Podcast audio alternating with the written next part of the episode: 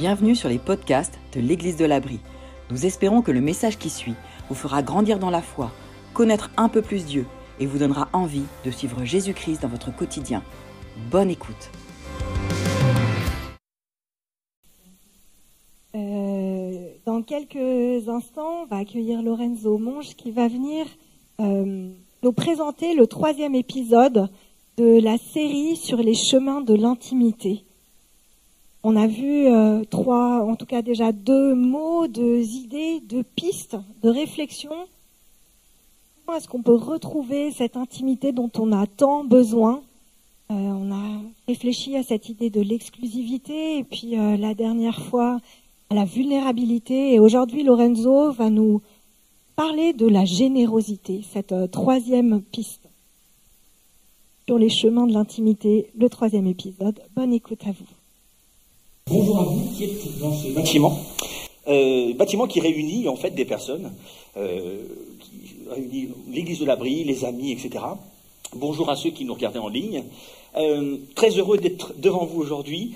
Une mention particulière pour une amie que, que, je ne voyais pas depuis quelque temps et qui est là, et je suis très heureux de la voir aujourd'hui. Et euh, aussi un autre ami avec qui j'ai travaillé de temps en temps, même des nuits. Euh, je suis très content de le voir aussi. Ils savent qui ils sont, ces gens.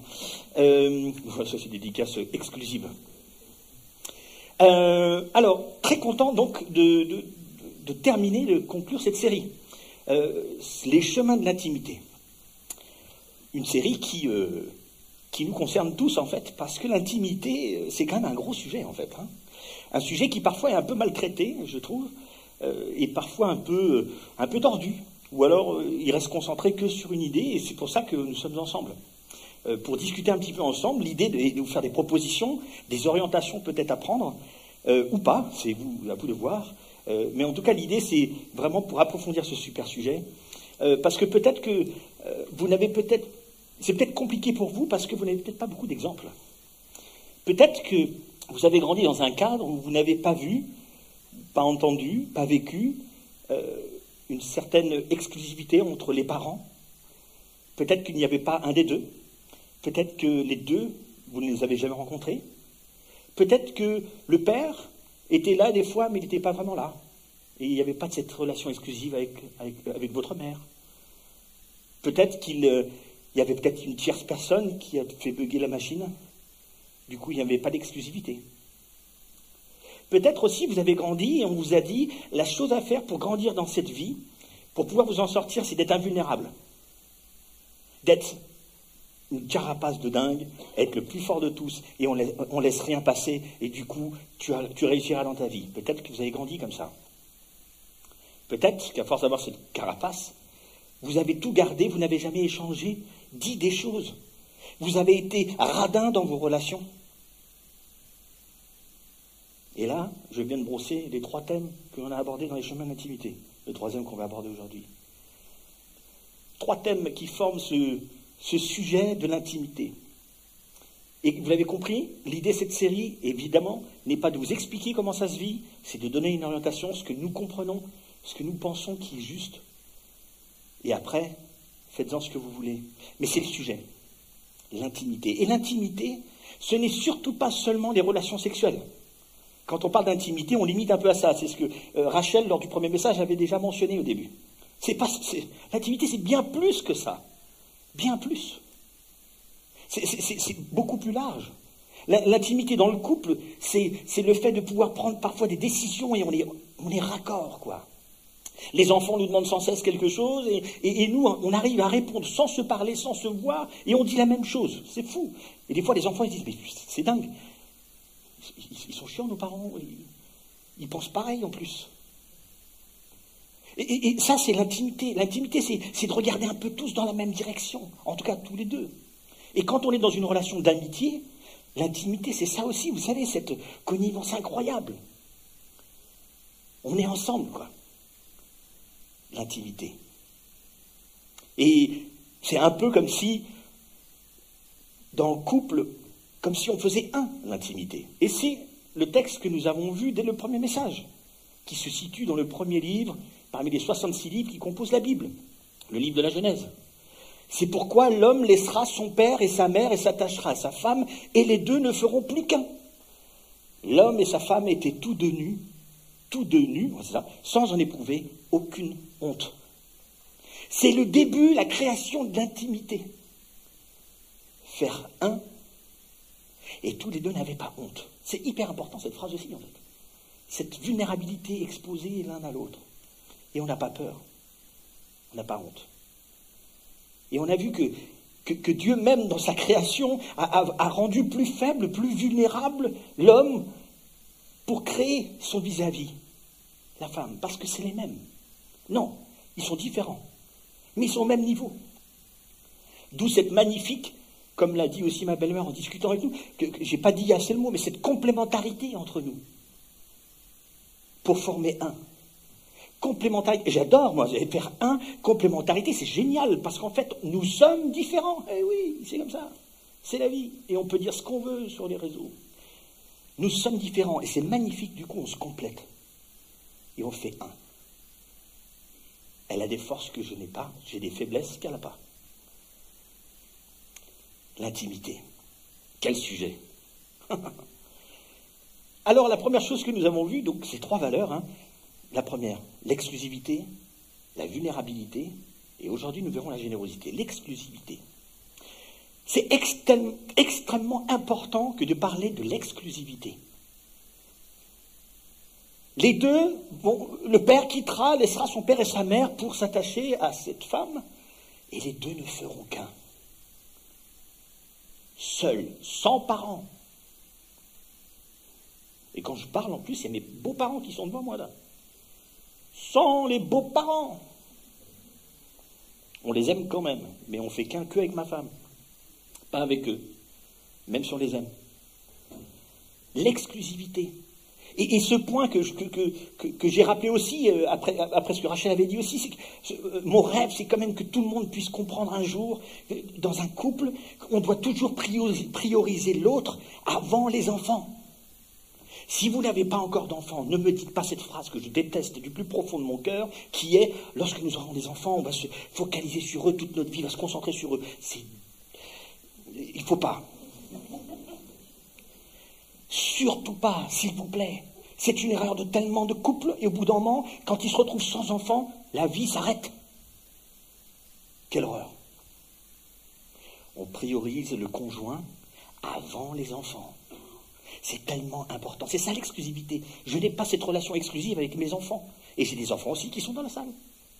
Et ils le savent. Ils sont secondaires. Ils sont après ma femme. C'est comme ça l'exclusivité. Ça ne veut pas dire que je ne les aime pas. Ça ne veut pas dire que je ne donnerai pas ma vie pour eux. Mais c'est ça la relation exclusive. Elle est importante, cette valeur. L'exclusivité. Et après, on a abordé la vulnérabilité. Vulnérabilité, c'est souvent vu comme quelque chose de très négatif. Bah, euh, on le voit dans certains films, j'avais cité euh, Casa des Papel, Berlin, ou Ocean's Eleven, si vous voulez, vous faites tout ce que vous voulez, ou Hit pour les plus vieux encore. Quand, on, veut un braquage ou quelque chose, on va chercher la faille, la vulnérabilité du système de sécurité pour pouvoir euh, braquer, voler. La vulnérabilité, c'est souvent vu comme quelque chose de mauvais. On est d'accord. Sauf que la dernière fois, je vous ai proposé, nous vous avons proposé que la vulnérabilité est une force incroyable dans l'intimité et dans le couple. Le fait de... Tu peux revenir au, premier texte de tout à l'heure, s'il te plaît? La slide, Genèse, ping. Yes. Le fait que l'homme et sa femme étaient tous deux nus sans en éprouver aucune honte, je n'ai rien à cacher, je n'ai pas peur que l'autre me critique, je suis totalement open. Rien à cacher. Ça, c'est se rendre vulnérable. Dieu a souhaité que l'on soit vulnérable pour pouvoir avoir un vis-à-vis, pour pouvoir en fait être plus dépendant l'un de l'autre et complémentaire. La vulnérabilité. Et je vous ai même proposé une définition, tu peux revenir maintenant, excuse-moi, oh, oh, formidable, excellent Clara. Montrer sa vulnérabilité laisse la place à l'autre et forme notre unité. Lorsque moi je montre ma vulnérabilité à l'autre, je laisse l'autre prendre la place pour pouvoir m'aider, en fait, là où je suis vulnérable, afin d'être plus fort. Et c'est ça la vulnérabilité. En fait, c'est une force dans l'intimité. C'est une force dans le couple. C'est une force dans l'amitié. C'est dangereux. Je vous assure que c'est dangereux. Parce que quand ça fait mal, quand on casse ça, c'est pas bon. La vulnérabilité. Mais on a vu que montrer sa vulnérabilité laisse la place à l'autre et forme notre unité. Aujourd'hui, on aborde la générosité. La générosité. Alors souvent, quand on pense de générosité, on pense qu'au pognon. Et souvent, on va penser aux milliardaires, euh, je sais pas moi, Mark Zuckerberg, euh, Bill Gates, Warren Buffett et tous les autres. Quand ils font des gros chèques, vous savez, en plus nous les Français, vu qu'on n'est pas de culture extrêmement généreuse sur le plan financier, nous quand on voit un milliardaire qui fait ça, on se dit, oh, oh il fait ça uniquement pour gagner quelque chose. Il cache quelque chose, c'est sûr. Ou alors, il doit avoir des parts dans l'action sociale humaine. On va trouver des trucs de dingue pour justifier ou injustifier l'action qui a été faite. C'est idiot. Parce que c'est peut-être vrai, mais on s'en fout, il a donné. Se réfléchit. On pense à la générosité qu'avec l'argent. Donc c'est un tort. La générosité, c'est bien plus que ça. Ça touche à tellement d'aspects de nos vies, la générosité. La, générosité, c'est mon temps, c'est la manière de vivre la chose, l'enthousiasme que je vais mettre sur l'émotion quand je vais vivre avec l'autre, généreusement. Et on va voir tout ça. Alors j'ai regardé un peu définition de la générosité. Larousse, la générosité. Qualité de quelqu'un, de son action, qui se montre bienveillant. Ou alors, disposition à donner avec libéralité. C'est la générosité. C'est très intéressant parce que c'est une, manière d'être, une posture, qualité de quelqu'un, mais afin d'être altruiste en fait. Et du coup, définition de l'altruisme. Allez, on va jusqu'au bout. Disposition de caractère qui pousse à s'intéresser aux autres, à se montrer désintéressé. Du coup, en, travaillant tout ça, en réfléchissant à la chose, j'ai réfléchi à une, à une définition que j'aimerais vous proposer. Et s'il y a une phrase que j'aimerais que vous puissiez garder de ce message sur la générosité, c'est celle qui va suivre je vous propose une définition qui colle dans ce thème où nous sommes. La générosité doit être cette disposition du cœur donner sans contrainte dans l'amour. La générosité doit être cette disposition du cœur à donner sans contrainte dans l'amour. C'est la proposition que je vous propose. Si vous devez garder une phrase, c'est celle-là. Je ne vous demande pas de la répéter. La générosité, gna, gna, gna, tout ça. Vous l'avez, vous l'avez par cœur. Générosité. La générosité, euh, on reste dans le couple, parce qu'on va parler aussi un peu de couple, hein, dans la sexualité. La sexualité dans le couple, comme elle devrait être. Ça devrait être quelque chose de généreux, altruiste. On devrait avoir cette définition-là quand on parle de sexualité. On donne, on ne prend pas dans la, dans la, la sexualité. C'est pas ce qu'on devrait faire on devrait donner.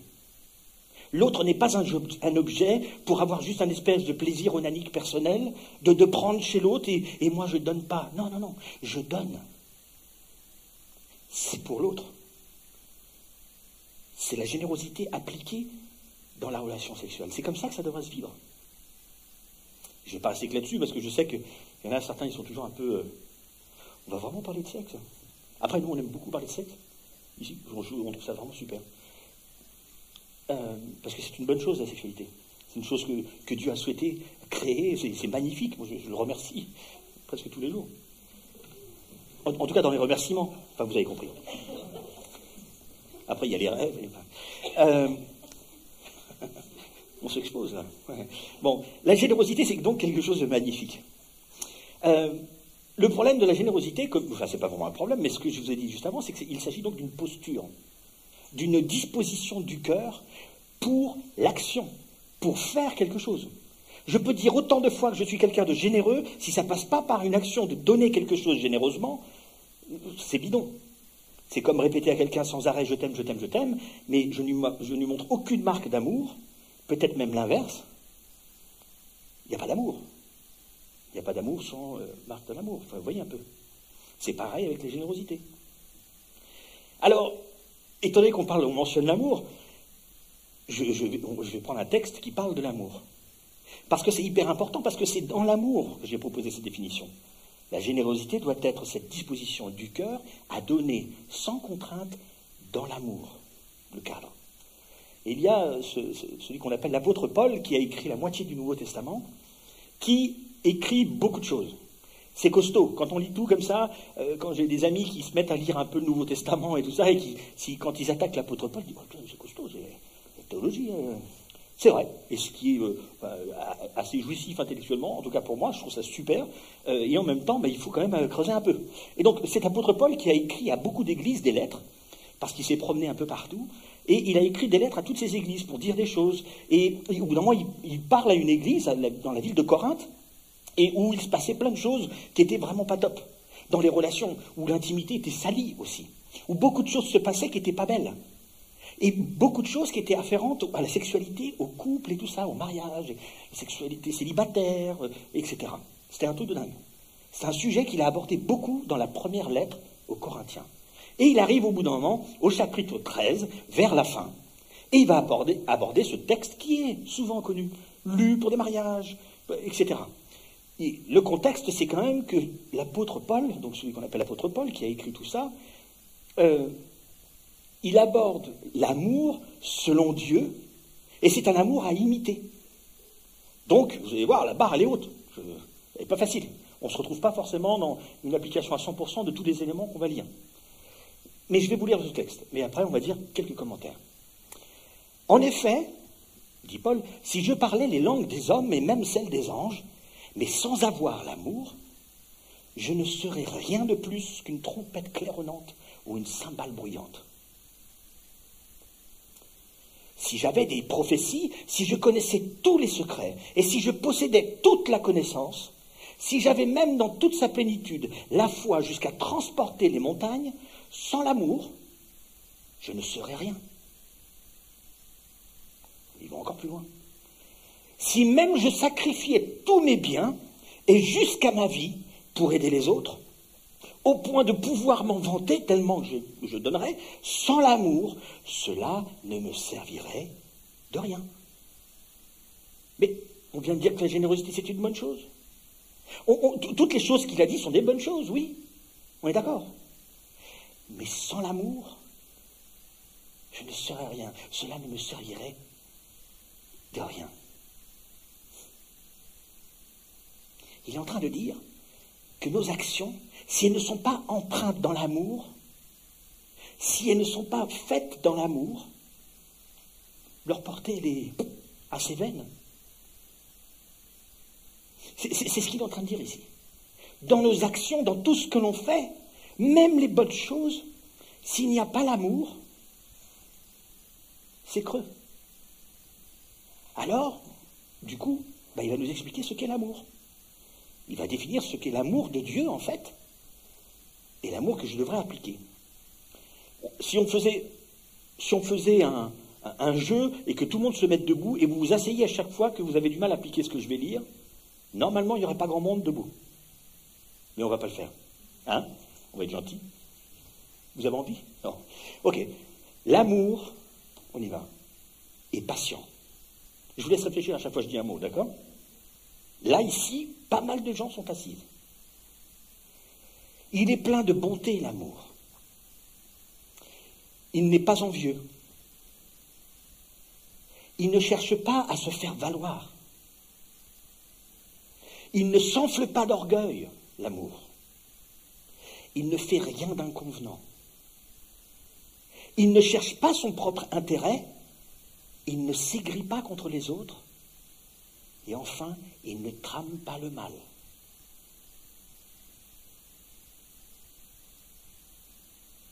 Ça, c'est l'amour. L'amour que l'on doit vivre dans notre famille, l'amour que l'on doit vivre dans notre couple, l'amour que l'on doit vivre dans nos relations, dans nos amitiés. Ça devrait ressembler à ça. Il ne va pas nous rester grand monde à aimer. Je ne vais pas être aimé de beaucoup de monde. C'est la tendance. C'est vers ça que l'on doit aller. C'est ce que l'on doit imiter.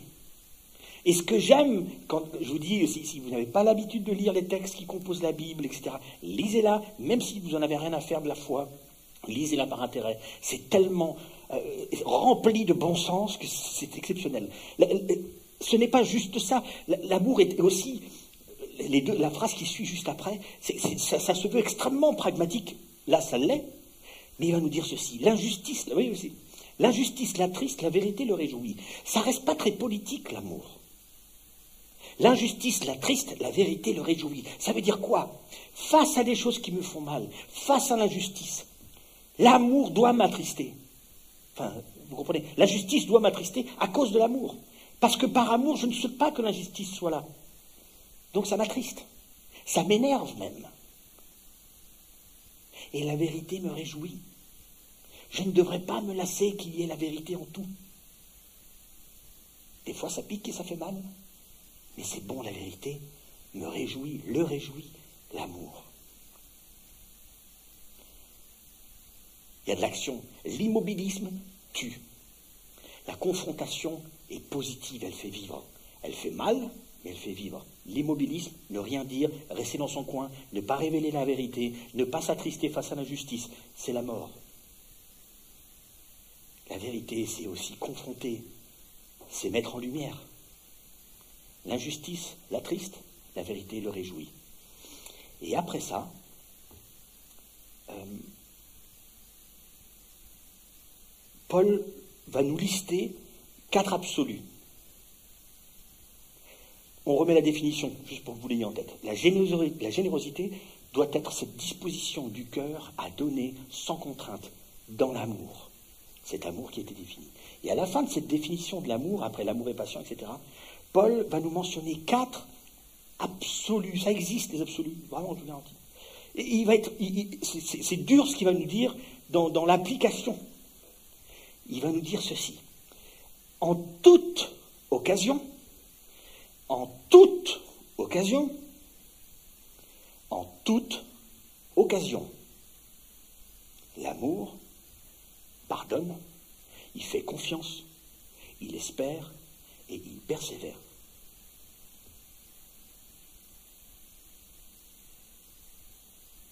On approfondit Ou pas? Toute façon, c'est moi qui parle, donc je, vais le faire. L'amour pardonne. L'amour pardonne. L'amour pardonne.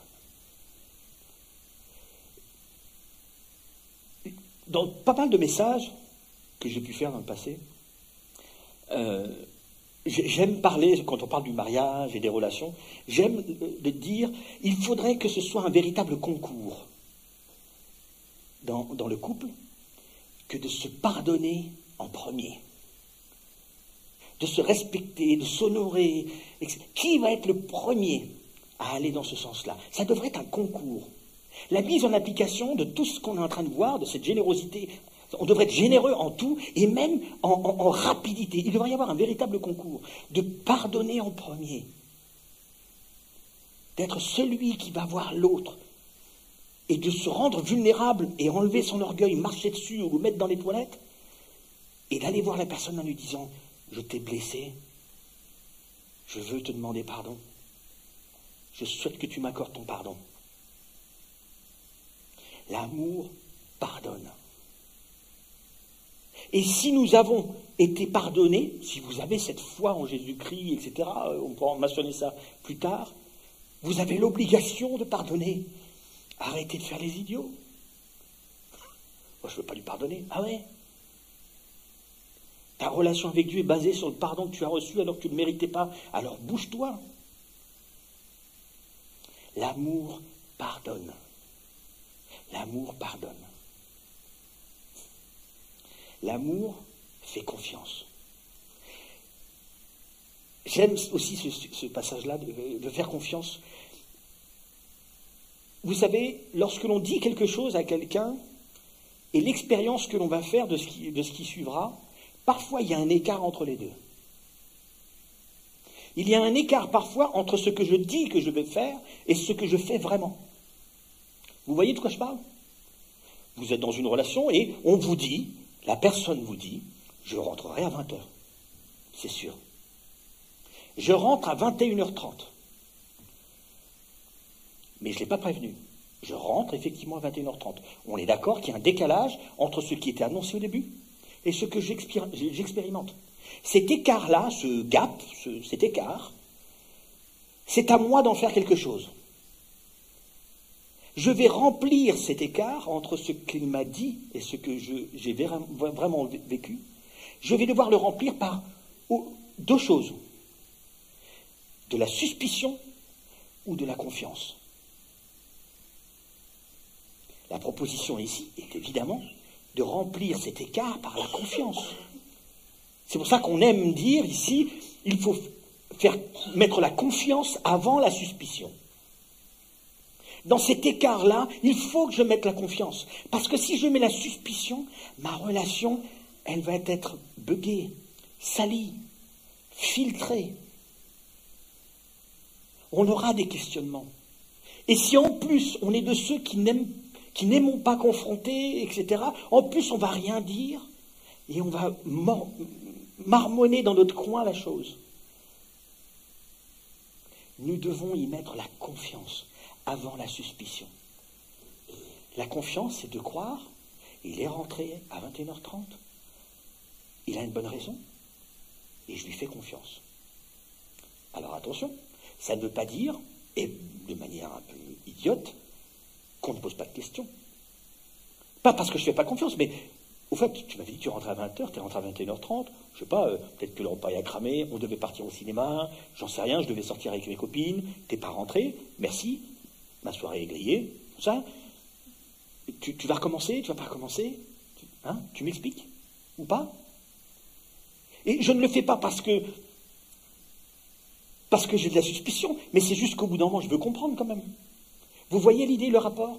C'est que la première chose que je veux penser, c'est qu'il a forcément une bonne raison. Ou elle a une bonne raison. C'est sûr. Je ne peux pas, je ne veux pas penser à autre chose. Parce que si je commence à avancer à autre chose, alors je vous propose de vous bouger et d'aller confronter l'autre et de lui poser la question. J'ai dû faire ça dans ma vie, dans, dans une amitié, où j'ai eu un doute sur la personne. J'en ai pleuré au téléphone quand je lui ai demandé. Je crois que tu m'as trahi là, et je ne comprends pas ce qui se passe. Dis-moi. Et ce n'était pas le cas mais j'avais besoin. Je ne pouvais pas rester sur le fait, c'est pas possible qu'il le fasse, c'est pas possible. C'est ça, mettre la confiance avant la suspicion, parce que l'amour fait confiance. Il ne veut pas laisser autre chose. L'amour espère. Donne le bénéfice du doute, ça c'est ce qu'on mentionnait là aussi, mais l'amour espère, il voit plus loin. On, construit plus loin, on va plus loin. On est peut-être en train de passer dans un moment qui est difficile, compliqué, tendu, on a du mal à, s'en sortir, on a du mal à résoudre cette tension qui n'est pas forcément mauvaise, mais on a du mal à résoudre cette tension, ce problème. Mais l'amour espère. Il doit voir plus loin. Sinon, on va être en dépression d'amour. Et on ne va pas être très constructif. L'amour espère, comme celui qui se dit chrétien a une espérance pour l'après. De la même manière, l'amour espère et regarde plus loin que ce qui se passe devant le bout de son nez. C'est ça la relation dans l'amour. Et enfin, l'amour persévère. Et là, je trouve que c'est un mot tellement massacré aujourd'hui. Aujourd'hui, dans l'amour, on persévère plus beaucoup. Le nombre de couples, mais c'est un truc de dingue, le nombre de couples qui se séparent, qui Il y en a ici qui se séparent, qui divorcent, qui, qui machin, qui, qui se trahissent l'un l'autre. C'est fatigant.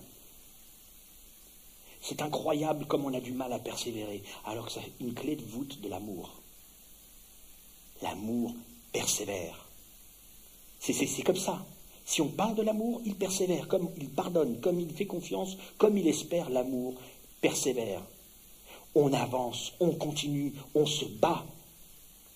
Et arrêtez de dire cette légende qu'il y a des couples, eux, ils ont de la chance, ça se passe bien, c'est vraiment des gens, c'est super, ils ont de la chance. Ils n'ont pas de chance. Ils se sont bougés. Ils travaillent à l'amour. Parce que pour persévérer, il faut être costaud, il faut se battre. C'est pareil quand on est en milieu militaire, dans les combats, etc. Pour persévérer, il faut se faire violence avant, pour au moment du combat pouvoir continuer d'avancer. Demandez à des sportifs de haut niveau, quand ils font du combat, etc. Si avant on ne s'est pas fait mal, on va avoir du mal à persévérer quand on s'est pris plein de patates. C'est comme ça. L'amour persévère. L'amour pardonne. L'amour fait confiance. L'amour espère. L'amour persévère. Et tout ceci généreusement. La générosité emplit tout ça.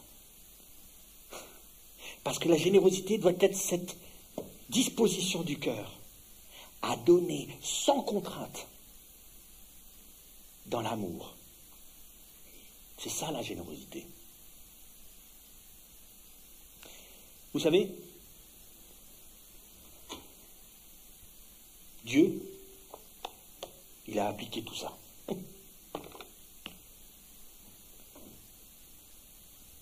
Dieu, par Jésus-Christ, a accompli tout ça.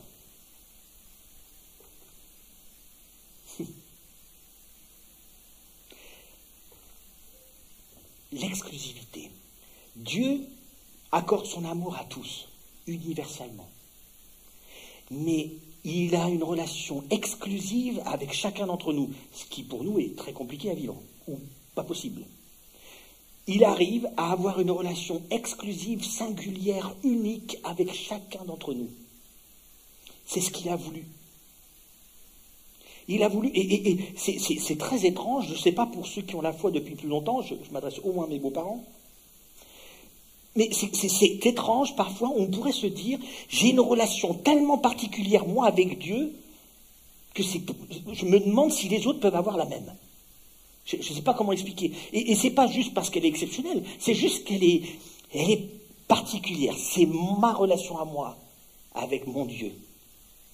Dans l'expression de ma foi, dans ma manière de prier, dans ma manière de louer, dans ma manière de tout ce que je veux. De, demander pardon, de pleurer pour machin, etc. Et, c'est comme si c'était exclusif pour chacun de ceux qui croient. Mais il nous a accordé ce bénéfice, cette joie d'avoir une relation exclusive avec chacun de ceux qui le veulent. Et après, il n'a pas vu sa position de Dieu, Dieu, il n'a pas vu cette position comme une chose qui ne pouvait pas un peu réduire pendant un temps et se faire homme en Jésus-Christ, se rendre vulnérable en devenant un homme, en vivant comme nous, au milieu de nous. En Jésus-Christ, Dieu s'est incarné et il est devenu extrêmement vulnérable. Tellement vulnérable qu'il n'en est mort. Tellement l'amour qui a motivé tout ça était incroyable, c'est qu'il n'a pas considéré ses intérêts comme supérieurs aux nôtres. Il a considéré exactement l'inverse nos intérêts comme supérieurs aux siens, il a été tellement vulnérable que dans cette générosité incroyable de l'amour de Dieu, il a donné sa vie pour tous ceux qui le veulent, qui veulent le croire. Ça, c'est la grandeur et la générosité de l'amour de Dieu. Et cette relation d'intimité que Dieu veut vivre qui nous propose de vivre chacun sans parler de Dieu. Vous pouvez mettre la foi de côté si vous voulez. Tout ce qu'on a dit comme valeur, ce sont des choses à vivre dans l'intimité d'un couple, d'une famille, d'amitié. Mais Dieu a souhaité aussi nous proposer ce même chemin de l'intimité avec lui, en ayant une relation exclusive, vulnérable et généreuse. Il y a ce moment où juste avant de mourir, Jésus décide de se réunir avec, ses, disciples. En fait, ils avaient déjà décidé de se réunir parce qu'ils devaient fêter la Pâque ensemble. Ils devaient se réunir pour, avoir ce repas festif de la Pâque. Euh, euh, ils se retrouvent là avec ses disciples, dans cette chambre haute, là, dans cette maison. Et ils sont pendant le repas. Et c'est ce qu'on, je, vais vous proposer de vivre avec, euh, moi. Euh, il y a ce moment où donc Jésus est en train de manger avec les disciples. Et là, il se dit, et si je leur montrais combien ce grand Dieu, El Shaddai, parce qu'ils étaient tous juifs, combien ce grand Dieu El Shaddai a pu se rendre si intime et si proche de nous et nous montrer tout cet amour incroyable, généreux, vulnérable, positivement, et exclusif. Un moment particulier. Et donc là, il est à table en train de, fêter Pessa hein, avec, ses, disciples. C'est ce, qu'on fait dans le judaïsme. Et ils sont là, ensemble. Et, et Jésus voit donc ces éléments. Pas exactement les mêmes, hein, vous avez compris. Il voit du pain et il voit du vin. Et il se dit, je vais leur faire une leçon de choses et ils vont s'en rappeler très très longtemps. Même s'ils ne vont pas comprendre tout de suite la portée de ce qu'ils sont en train de faire. Alors Jésus, quand il voit euh, ce pain et ce vin, il se dit, je vais leur montrer à chacun d'entre eux ce que je vais vivre. Je vais leur montrer comment cette intimité que je souhaitais créer entre moi, entre Dieu Tout-Puissant, et chaque être vivant qui, le souhaite, chaque humain qui le souhaite, je vais leur montrer à travers de tout ça ce que je vais devoir vivre. Parce que cet, amour généreux qu'il a vécu, ce pardon qu'il a souhaité nous accorder, l'a mené à cette vulnérabilité absolue de donner sa vie à la croix. Alors Jésus euh, prend le pain, il est là avec ses disciples, ils sont en train de manger. Et il, leur dit, vous savez, mon corps, il va être comme ce morceau de pain. Il va être rompu pour chacun d'entre vous. Il va être rompu afin que vous puissiez, vous puissiez vous approcher de Dieu et vivre cette intimité unique, singulière, avec Dieu Tout-Puissant. Mon corps à moi va subir,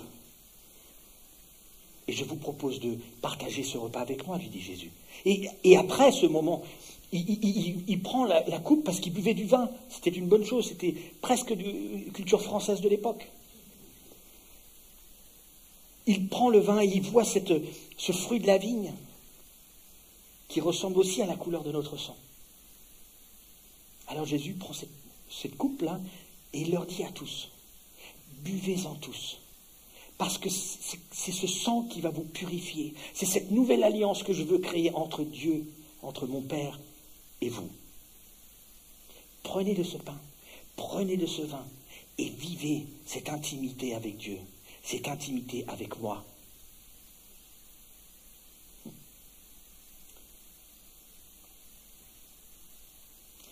Vous savez, qui doit prendre ce repas? Souvent la question. Qui doit prendre ce repas?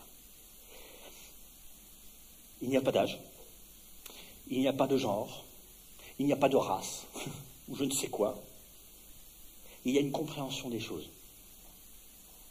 En fait, il y a un passage où l'apôtre Paul va, parler de ce repas-là. Et c'est aussi dans cette lettre aux Corinthiens que nous avons lue tout à l'heure, deux chapitres avant, Paul va parler de ça. Et il va dire, lorsque vous vous retrouvez ensemble, vous, chers frères et sœurs, et que vous partagez le pain ensemble, lorsque vous allez avoir ce moment particulier de rappel, de souvenir de ce que Jésus-Christ a fait pour nous, et il nous a dit de le refaire, rappelez-vous d'être digne devant Dieu de faire et de prendre ces éléments. Alors être digne, c'est certainement pas être parfait, parce que je vous garantis que je n'aurais jamais pu prendre cette scène dans ma vie. Et qu'aucun d'entre vous ne pourrait la prendre, je crois sauf si vous sentez parfait. Là, je ne peux, peux pas être votre ami. Ce n'est pas être parfait que de prendre ces éléments, c'est de comprendre que nous ne sommes pas dignes de recevoir cet amour et cette intimité de relation avec Dieu. Je ne suis pas digne en fait. Il m'a rendu digne par son sacrifice, par son amour, par cette mort à la croix. C'est ça que représente ce repas. Et vous savez que quand vous prenez ce pain, il n'y a rien de magique. Ça, c'est notre positionnement aussi protestant, et aussi avec une lecture un peu soutenue de la Bible. Mais par contre, je me rappelle d'une chose. Lorsque je mange de ce pain, je me rappelle que je mange aussi spirituellement le pain de vie qui est Jésus-Christ. Ça, c'est hyper important. lorsque je bois de ce sang, de ce, de ce jus, de ce vin, c'est comme si je buvais ce sang qui me donne la vie, qui vient de celui qui est l'eau de vie, de la vie. Et il nous a dit qu'il nous en donnera, toujours, afin que ne puisse plus être assoiffé. Ce sang qui nous purifie, il nous purifie spirituellement. C'est de ça aussi qu'on se rappelle. Donc, si vous n'avez jamais pris ces éléments avec cette pensée-là, peut-être qu'aujourd'hui vous voulez le faire. Et si vous le faites, c'est parce que vous comprenez ce que Jésus-Christ a voulu nous dire. Quand vous faites ceci, c'est pour vous rappeler tout cela et que vous souhaitez croire cela. C'est pour ça qu'on a eu beaucoup de personnes dans, notre Église depuis des années maintenant qui, une fois, ont pris ce, moment et pour eux c'est un moment important de décision de suivre Jésus-Christ. Et ça peut être ce que vous, voulez, vous pouvez décider aujourd'hui. En tout cas, je vous encourage à réfléchir à tout ça et de prendre tout ça parce que ça nous rend unis aussi autour de cet amour incommensurable que Dieu a voulu avoir à notre égard et nous l'a démontré par son sacrifice à la croix. Je pense que les personnes vont venir pour prendre ces éléments. Est-ce que la musique tourne en même temps? Moi, je pense.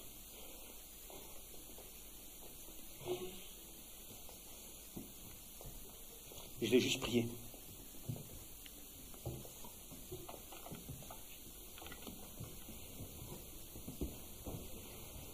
Ce que je vous propose aussi, euh, avant de prier, c'est, euh, avant de manger ce pain, euh, ce que je vous propose, c'est de... On, se sert là tous, et on, va tremper le pain dans le vin pour le manger. Je vous propose de faire ça aussi. Et si on arrive à le faire ensemble, ce serait super. Enfin, il n'y a rien de, il n'y a pas besoin de synchro particulière. Et je vous propose d'avoir ce moment ensemble. J'aimerais juste prier. Seigneur mon Dieu, mon Père céleste, merci. Merci pour, euh, merci pour ce que tu as fait. Merci pour ce, don incroyable que tu as fait de ta personne, pour moi, pour tous ceux qui, qui veulent croire qu'ils ont besoin de toi. Et Seigneur mon Dieu, vraiment, je te, je te prie pour toutes les personnes qui sont ici, ceux qui nous regardent, que chacun puisse réfléchir à ce moment particulier. Et encore une fois, je veux aussi te remercier pour euh, ces textes qui nous montrent ce que tu as à nous dire. Merci aussi pour, la pertinence de, certains conseils que nous pouvons lire. Que nous puissions tous marcher sur ce chemin de l'intimité et pratiquer ces, ces belles valeurs que sont l'exclusivité, la vulnérabilité, la générosité, et tout ça dans l'amour, dans nos relations. Et je te prie pour les relations de tous, les relations de couple, les relations de famille, les relations d'amitié. Je te prie pour chacun d'entre nous. Encore une fois, je te remercie pour ce, pour ce pain et ce vin. Nous voulons nous rappeler par ce moment très particulier et très fort ce que tu as fait pour moi et pour tous ceux qui veulent le déclarer aujourd'hui. C'est au nom de Jésus-Christ que je prie. Amen.